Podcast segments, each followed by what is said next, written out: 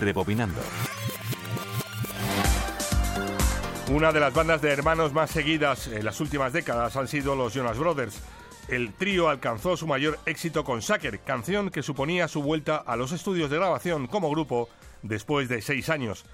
Parte del éxito se debe a Ryan Tender, el líder de One Republic, que compuso el tema para convertirla en número uno en nueve países, entre ellos Estados Unidos donde la canción fue una de las pocas que ha debutado directamente en esa posición y en el primer grupo en conseguirlo en el siglo XXI.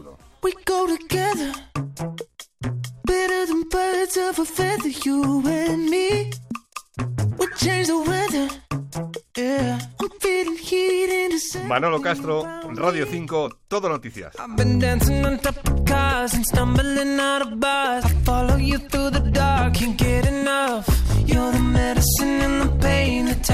Inside my brain, and baby, you know it's obvious. I'm a sucker for you.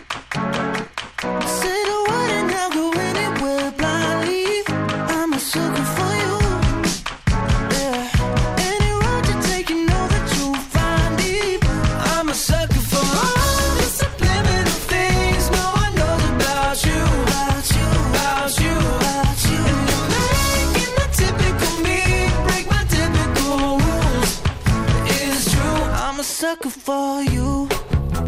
Yeah. Don't complicate it. Yeah. Cause I know you and you know everything about me. I can't remember all of the nights I don't remember when you're around me. I've been dancing on top of cars and stumbling out of bars. I follow you through the dark, can't get enough. You're the medicine and the pain, the tattoo inside my brain, and baby you know it's obvious. I'm a sucker for you. I'll go anywhere. I'm a sucker for you. Any road you take, you know that you'll find me. I'm a sucker for all the things no one knows about you. About you. About you. About you. And you're making the typical me break my typical rules. It's true. I'm a sucker for you.